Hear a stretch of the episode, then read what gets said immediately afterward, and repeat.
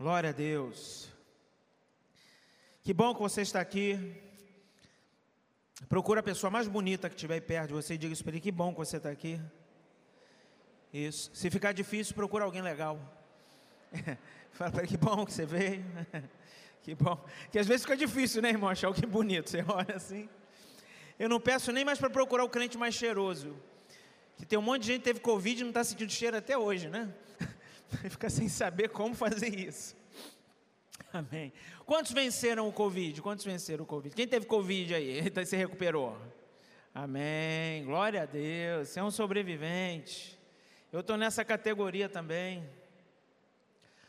Nós pensamos que íamos passar em incólumes aí em 2020, mas agora no finalzinho do ano, lá em casa ficou todo mundo convidado. Isaac pegou, foi passando adiante, porque não é baú para guardar nada, né?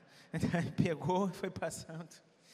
E aí eu peguei, Isabela pegou, só a Marcele que estava resistindo, mas no fim, para manter a comunhão, pegou também, todo mundo pegou. Graças a Deus tivemos sintomas brandos, né? Eu não perdi nem o olfato, paladar, eles perderam. O que me pegou mais foi o cansaço. Quantos tiveram esse cansaço? Que você não fica nunca, o cansaço não passa nunca. Quem teve? Quem está até hoje ainda sentindo um pouquinho? Rapaz, que negócio chato, né? Misericórdia, a gente tem tanta coisa para fazer. Lá em casa é, tem altos e baixos, né? Jesus eterno. Gente estava na parte de cima, falava, vou lá embaixo beber água. Aí descia. Aí chegava lá perto da geladeira, sentava, ficava lá recuperando as forças para beber água. aí bebia água, aí então, eu vou ficar um pouquinho aqui na sala, aí ficava lá. recuperar energia para subir de novo. Aí quando chegava lá em cima, dormia, porque não tinha cansado tudo que podia. Né? Um negócio chato pra caramba. Mas estamos de pé. Amém? Essa foi a palavra que Deus me deu no Salmo 118, versículo 17. Não morrerei, mas viverei e contarei as maravilhas do Senhor. Amém? Você não morreu, você não morrerá. Amém? Você vai viver e vai proclamar as maravilhas do Senhor. Você pode aplaudir o Senhor? Ele é digno. Aleluia. Glória a Deus. Esse é um culto em ação de graças. A gente sempre diz isso entregamos os momentos finais do ano na casa do Senhor e entregamos também os primeiros momentos do ano que se inicia. Vamos passar aqui juntos. E eu tenho feito isso, já perdi a conta. Quantos anos que eu faço isso? Nem lembro mais. Tantos anos nessa indústria vital. Você lembra quantos anos tem? Mulher boa de conta, né? Mas nem, nem você também não consegue isso, não, né? São muitos anos, quase desde que a gente aceitou Jesus, a gente faz isso. E tem sido uma benção, o melhor lugar para se estar, eu tenho dito isso. Estar na casa do Senhor, proclamando isso, né? Quando a gente encerra o ano na casa do Senhor, inicia um ano na casa do Senhor, nós estamos mandando um recado no mundo espiritual, nós estamos declarando: olha, a minha vida inteira pertence ao Senhor, o ano inteiro eu vou andar na presença do Eterno, amém? A gente está mandando esse recado. E a gente vai fazer algo muito legal. Nós vamos receber aqui duas irmãs como membros novos membros da nossa igreja. Vamos fazer isso hoje, vamos fazer isso agora. Queria convidá-las para vir aqui diante do altar, nós vamos orar juntos. Ana Paula de Souza Valadares e a sua filha Graziela Valadares dos Santos. Ana Paula, irmã do Rafa. Vem também aqui. Vai vir? Aleluia. Você pode aplaudir o Senhor pela vida das nossas irmãs. Muito legal. A Ana Paula e a Graziela já fazem parte do corpo de Cristo, já fazem parte da igreja, já estão ali com a gente, congregando, acompanhando. Mas hoje oficializamos isso. vamos fazer isso com alegria. Amém? Então, nada melhor do que encerrar o ano com essa decisão sim, oficializada. Amém? É membro online do campus virtual. Esse é um negócio assim chique. Você pode estender sua mão direita para cá? Aleluia. Senhor, nós queremos abençoar a vida das tuas filhas. Muito obrigado pelo teu cuidado na vida delas. Nós sabemos que o fato de estarmos aqui nesta noite tem também um significado muito especial. O Senhor é, agendou essa data para que as suas filhas estivessem aqui conosco presencialmente.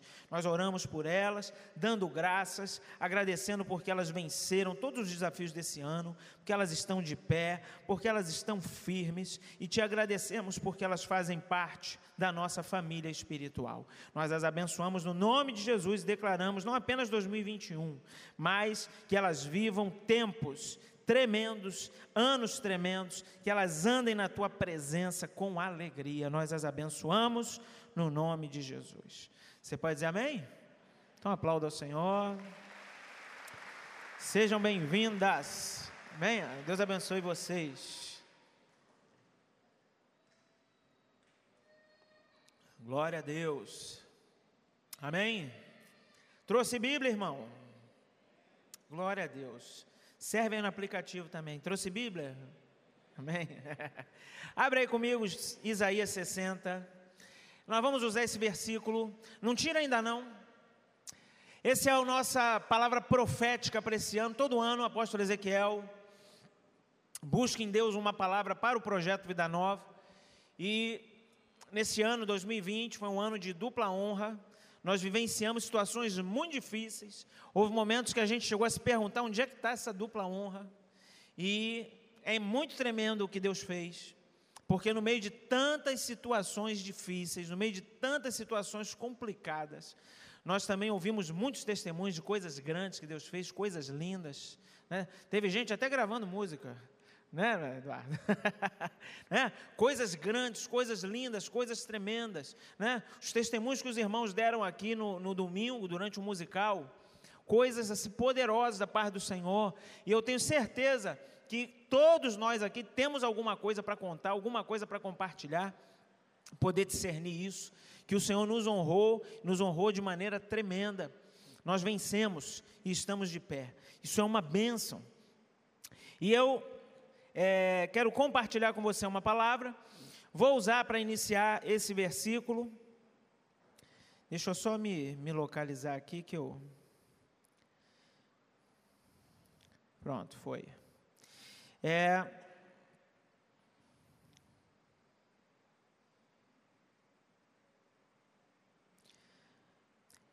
Isaías, capítulo 60, e essa é a palavra profética para esse ano, o despertar dos leões.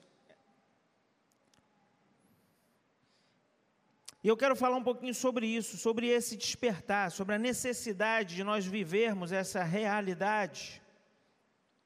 Eu quero ler os três primeiros versículos. Bota de novo lá o, o, o banner, só um instantinho. 2021, ano do despertar dos leões, tempo de avançar. Isaías 60, versículo 1, é o verso-chave. Né?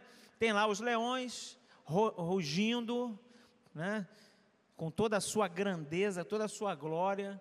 Ainda tem um leão ali com o cabelo black power na parte de baixo. É a representatividade, né? O de cima com um topetinho mais, mais discreto, né? E nós cremos verdadeiramente que esta é uma palavra para todos nós. E o fato de usar essa expressão, né, nós somos a igreja que tem cara de leão, eu vejo é, um tempo de restauração da identidade. Tem muita gente que não se apercebe, mas vai abrindo mão da sua identidade. Eu quero falar um pouquinho disso.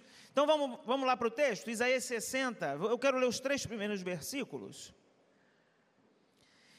Isaías 60, de 1 a 3, que diz: Levanta-te, resplandece, porque já vem a tua luz e a glória do Senhor vai nascendo sobre ti.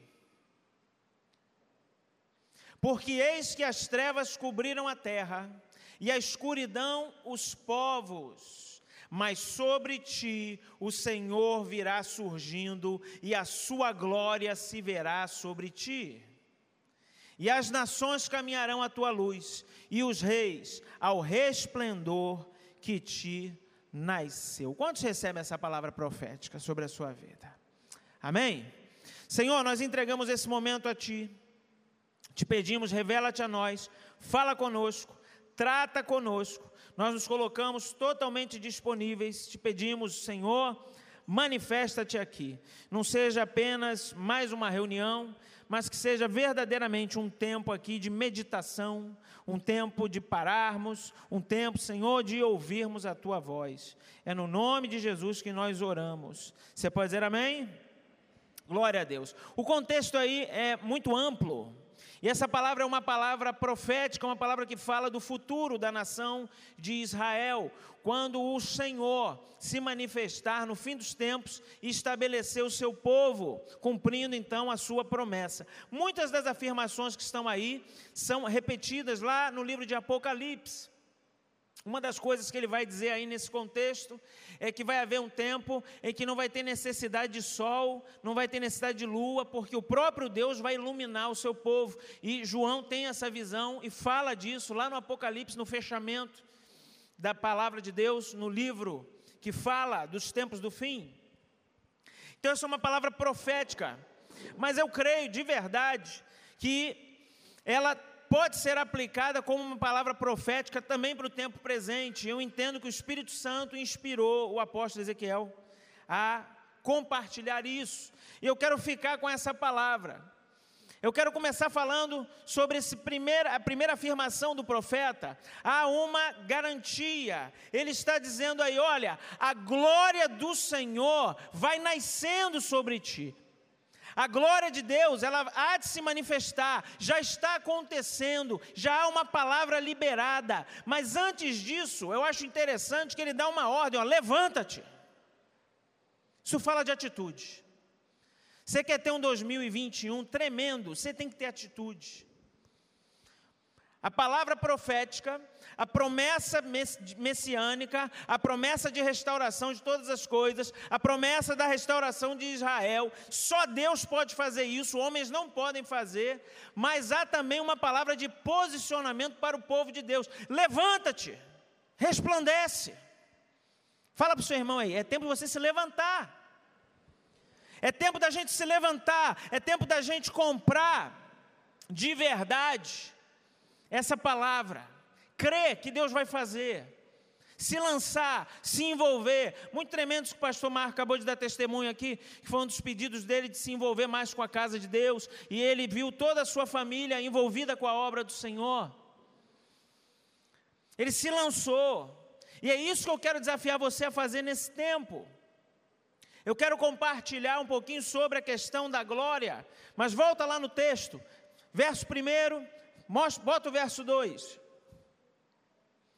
O verso 2 vai dizer o seguinte: não, não, não, esse texto ainda não. Isaías 60. Isso. Porque eis que as trevas cobriram a terra e a escuridão os. O que, que ele está dizendo? Que vai melhorar. É isso que ele está dizendo? Irmãos, não vai melhorar. Pastor, pelo amor de Deus, reúne a gente para falar uma coisa dessa. Mas é Bíblia, é Bíblia, está escrito.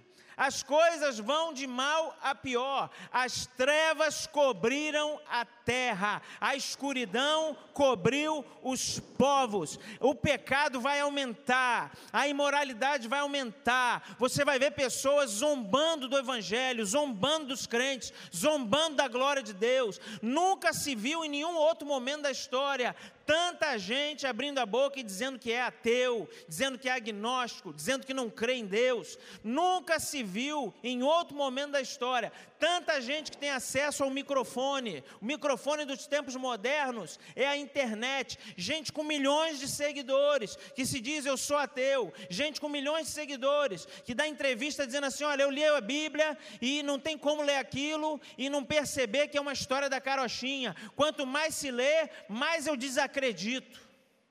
E um monte de gente batendo palma. Isso é entendido como intelectualidade, porque eis que as trevas cobriram a terra e a escuridão os povos. O, o, entendimento deles está cegado pelo Deus deste século, mas sobre mim e sobre ti o Senhor virá surgindo e a glória do Senhor se manifestará sobre nós. Você pode aplaudir o Senhor por isso? Louvado seja o nome do Senhor.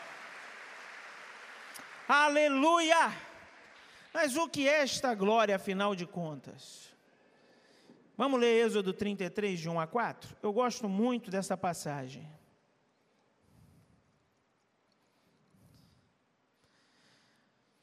Poxa, eu estou aqui como os que sonham, ouvindo esses fogos, lembrando, na época do colégio, não dava para pregar, os fogos eram mais altos que a gente falando. Aqui, pelo menos, a gente está no par de dentro.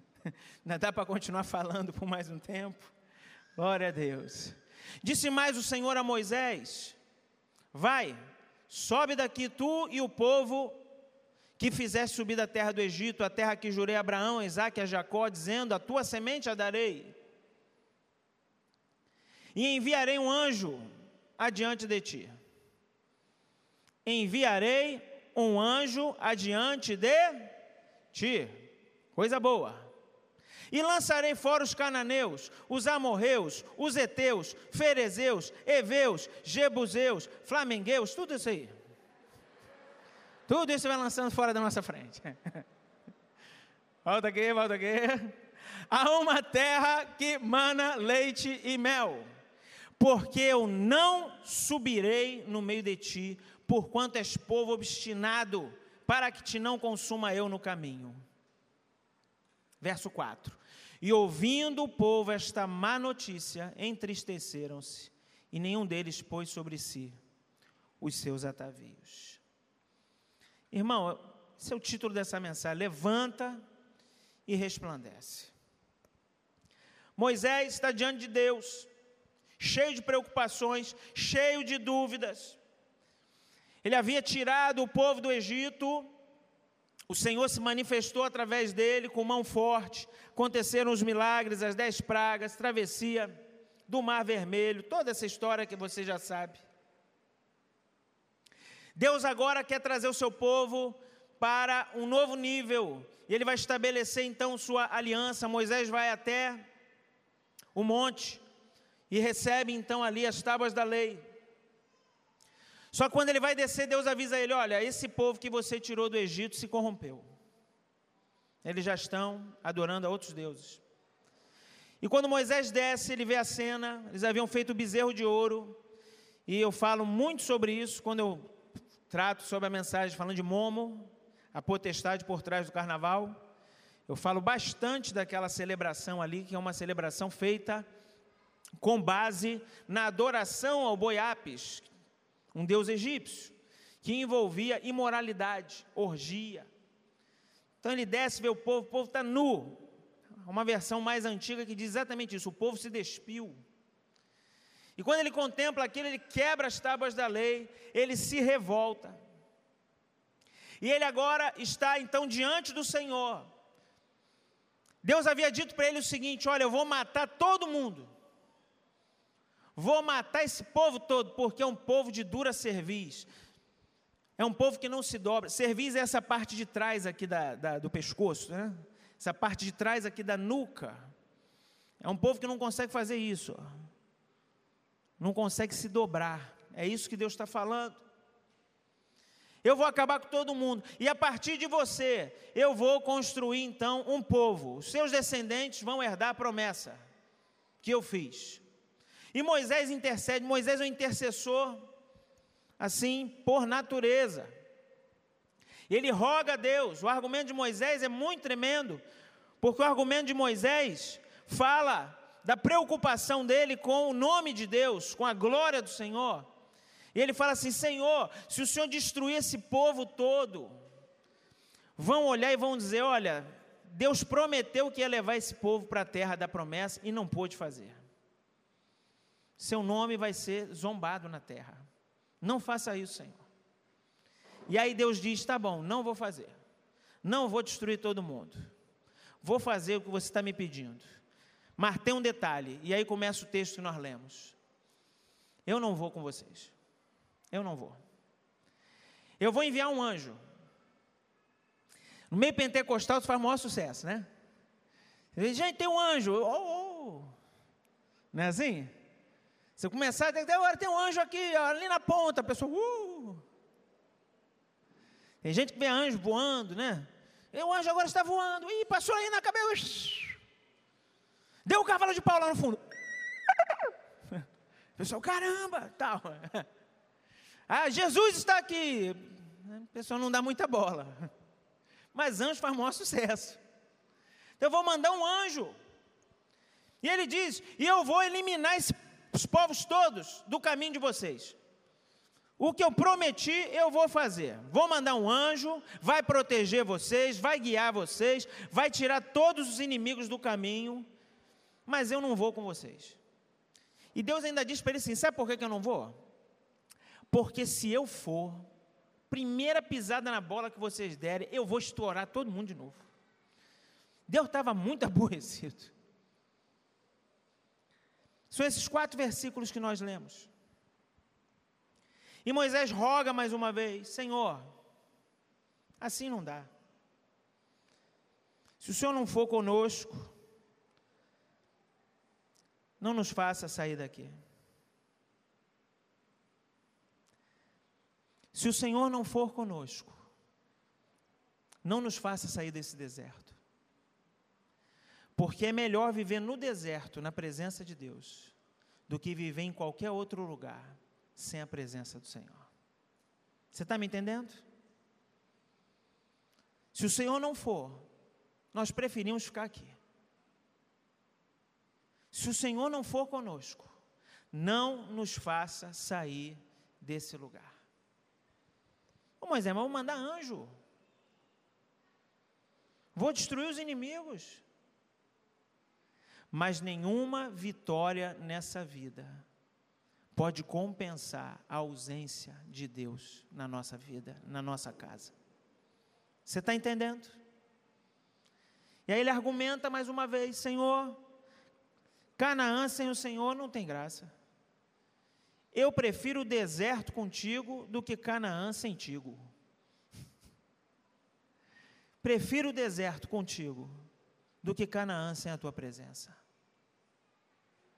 E aí Deus responde mais uma vez, por favor, versos 14 ao 17.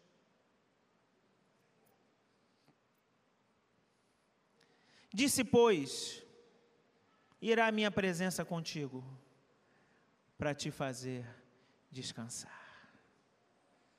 Então disse-lhe: Se a tua presença não for conosco, não nos faça subir daqui. Como, pois, se saberá agora que tenho achado graça aos teus olhos, eu e o teu povo? Acaso não é por andares tu conosco e separados seremos, eu e o teu povo, de todo o povo que há sobre a face da terra? Então disse o Senhor a Moisés: Farei também isso que tens dito, porquanto achaste graça aos meus olhos, e te conheço por nome. Rapaz, Moisés está conversando com Deus, Deus diz para ele: Olha, eu não vou com vocês. Moisés, Senhor, por favor, não faça isso, vai com a gente. Se o senhor não for, não quero ir. Moisés, é bom, Moisés. Não, mas eu vou, eu vou, destruir todo mundo, Moisés. Não, não destrói, não, Senhor. Se o senhor for destruir todo mundo, pode arriscar meu nome do livro da vida. Rapaz, o cara era violento, hein? Se o Senhor for destruir esse povo, eh, pode riscar o meu nome. Aí deu o quê? De maneira nenhuma fazer isso com você, Moisés. Você é meu amigo. Que coisa, hein? Você bota a mão no fogo por alguém assim? Senhor, risco o meu nome. Vou riscar mesmo, seu mala. Né? Moisés tem essa coragem. Deus diz para ele: Que isso, rapaz? Não vou riscar o teu nome. Eu vou me irar contra aqueles que me abandonarem. Mas você não, Moisés. E Moisés falava com Deus face a face, como qualquer um fala com seu amigo. É isso que está registrado. Aqui entra o que eu quero compartilhar especificamente com você. Se coloca agora no lugar de Moisés. Deus diz: Olha, vou passar o rodo em geral. E ele pede: Não faça isso, Senhor. E Deus fala: Tá bom, não vou não. Ele diz: Não vou com vocês. Vou mandar um, mas não vou. Senhor, não faz uma coisa dessa, vai com a gente. E Deus está: Tá bom, Moisés, vou com você. Senhor, se o senhor não for, não me faz. Não, pode deixar. A minha presença vai com você para te dar descanso. Aleluia. A presença de Deus traz descanso. Amém? Você não pode viver sem a presença de Deus, irmão. Se você está tribulado, é porque você abandonou a presença de Deus. A presença de Deus traz descanso. A presença de Deus traz paz. Moisés está sentindo que aquele momento ali é um momento totalmente é, especial. Tudo que ele pediu, Deus respondeu. Tudo que ele solicitou, Deus atendeu. Agora se coloca no lugar de Moisés. Se você tivesse naquele momento ali conversando com Deus, com essa convicção, olha, qualquer coisa que eu pedir, Deus vai atender. O que, que você pediria? Para para pensar.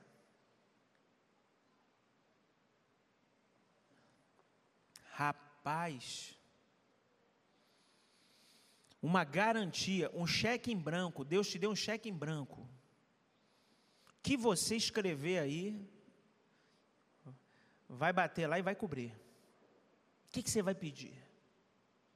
Moisés podia pedir qualquer coisa.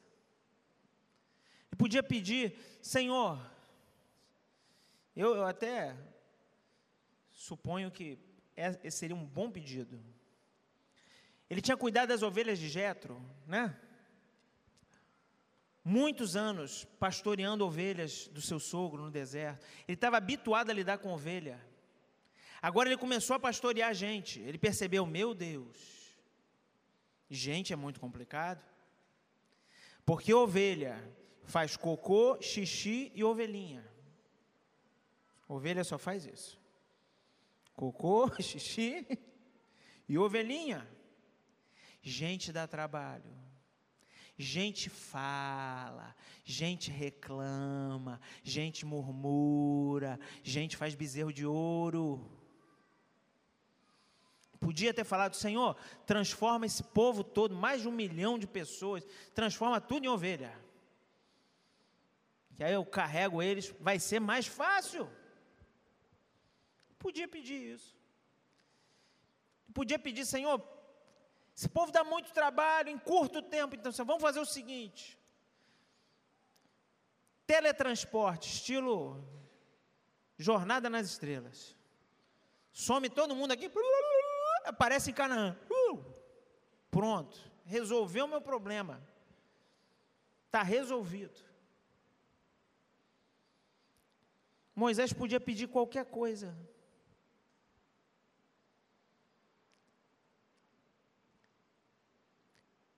Deus atendeu o pedido dele de preservar aquele povo. Deus atendeu o pedido dele de acompanhá-lo. E aí ele vai e pede mais uma coisa. Verso 18.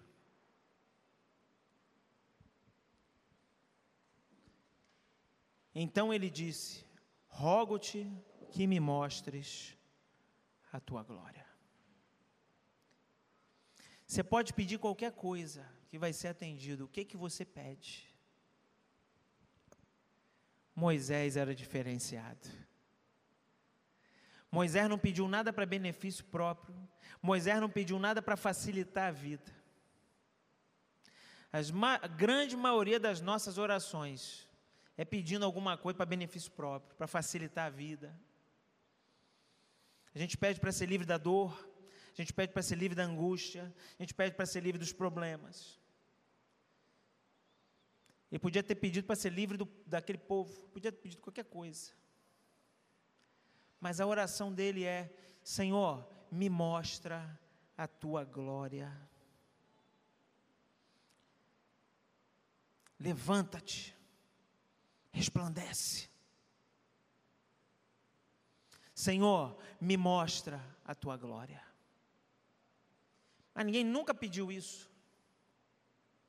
Ninguém nunca fez isso. Ninguém nunca viu a minha glória. Que pedido é esse, Moisés?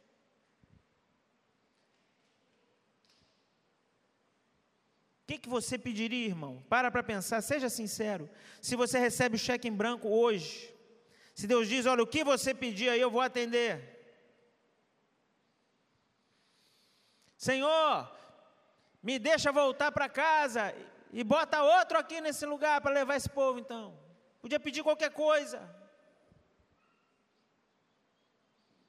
Aquele momento que ele percebe que é um momento de oração respondida.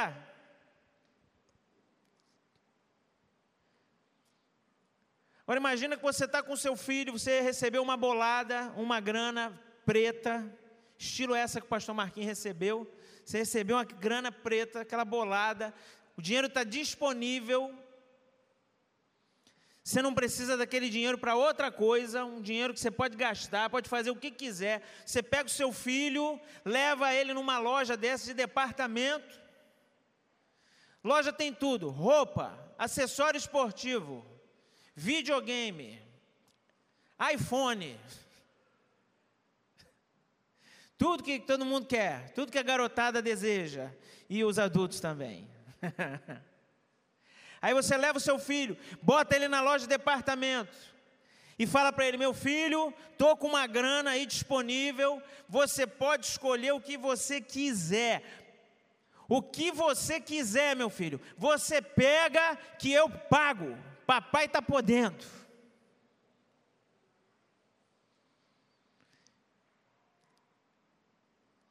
Pega um videogame de última geração.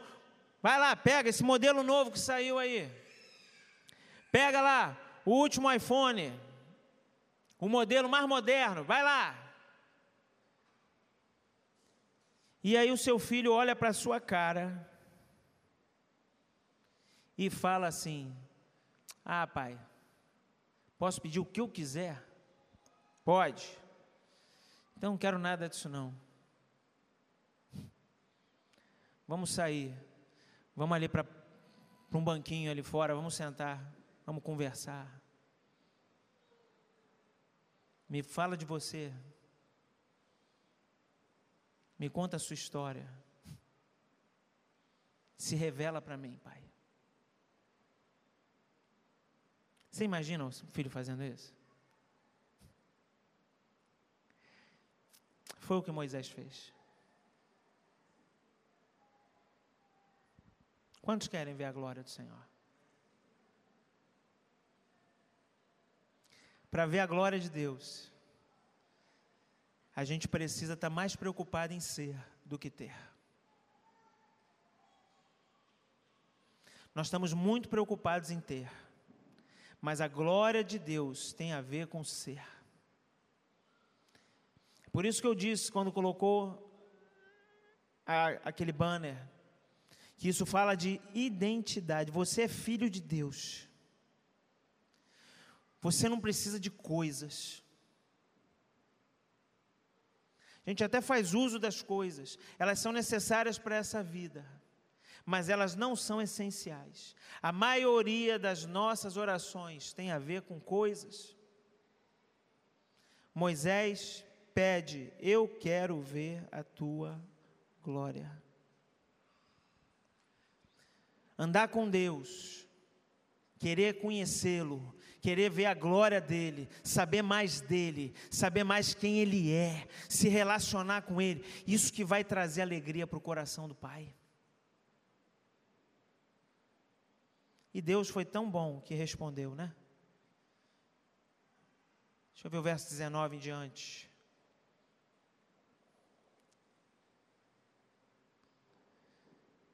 Rogo-te que me mostres a tua glória. Porém, ele lhe disse: Eu farei passar toda a minha bondade por diante de ti, e apregoarei o nome do Senhor diante de ti.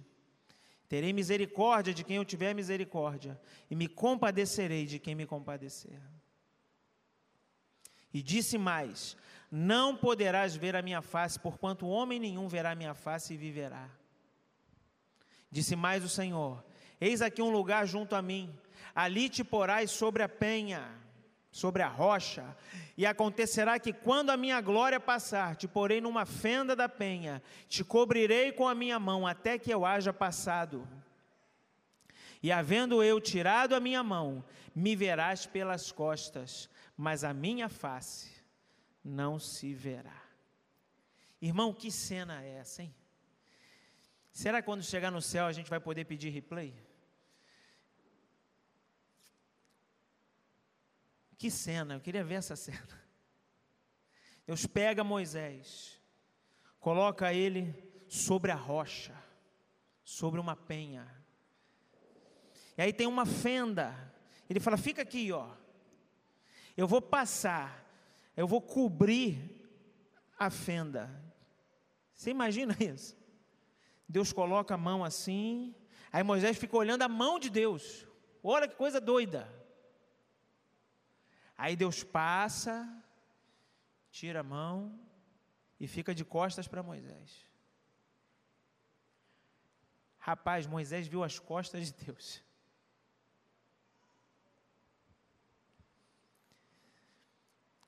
Ele viu as costas de Deus, porque homem nenhum pode ver a minha face e permanecer vivo. A glória de Deus é algo tão tremendo, tão grandioso, tão poderoso, que não pode ser contemplada na sua totalidade. Então Moisés tem que ver pelas costas, Moisés tem que ver por uma fenda. Mas só se vê a glória de Deus quando a gente está firmado sobre a rocha. Você está entendendo? Ele vê a glória de Deus. Deus se manifesta a ele, Deus se revela a ele. Moisés ultrapassa essa fronteira. Romanos 11, 36 diz: Porque dele, por ele, para ele são todas as coisas. Essa revelação que Paulo vai ter lá na frente, Moisés teve aqui. Dele, por ele, para ele são todas as coisas. Nada para mim, é tudo para ele. Nada por mim, tudo por ele. Moisés teve essa consciência. Você está me entendendo? Diga amém.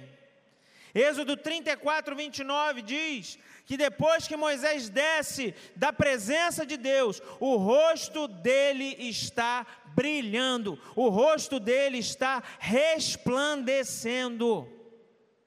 Porque ele viu a glória de Deus, o rosto dele agora mudou, o rosto dele está brilhando, a glória de Deus se estabeleceu também na vida dele. Ele não consegue ver a face de Deus, mas quando as pessoas olham para a face de Moisés, elas veem a manifestação da glória de Deus.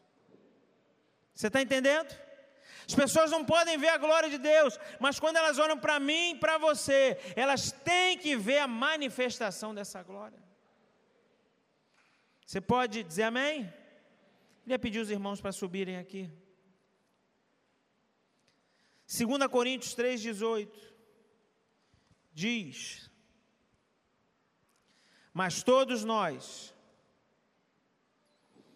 com cara descoberta, refletindo como um espelho a glória do Senhor, somos, somos transformados de glória em glória, na mesma imagem, como pelo Espírito do Senhor. A glória não é minha, a glória não é sua, mas nós precisamos refletir essa glória. Ele é um sol, e eu e você somos como um espelho. A nossa luz não é própria, a nossa luz vem dele, a gente reflete a luz dele. Irmão, eu não sei o que é que você precisou enfrentar nesse ano. Eu sei o que eu precisei enfrentar. Imagino que você também passou por maus bocados. Muita gente enfrentou crise financeira, muita gente enfrentou crise familiar. Muitos aqui enfrentaram crise espiritual. Houve momentos que surgiu dúvida: será que, que Deus ainda se importa comigo? Será que Deus está cuidando de mim? Mas eu quero te dizer, irmão, eu e você estamos de pé por causa da presença do Senhor. A glória do Senhor se manifestou em mim, a glória do Senhor se manifestou em você, a glória do Senhor se manifestou nos nossos lares, a glória do Senhor se manifestou em nós, e a glória do Senhor vai continuar nos sustentando ao longo desse ano que se inicia. Ah, um ano difícil, mas Deus é grande. Um ano que eu aprendi a depender mais de Deus.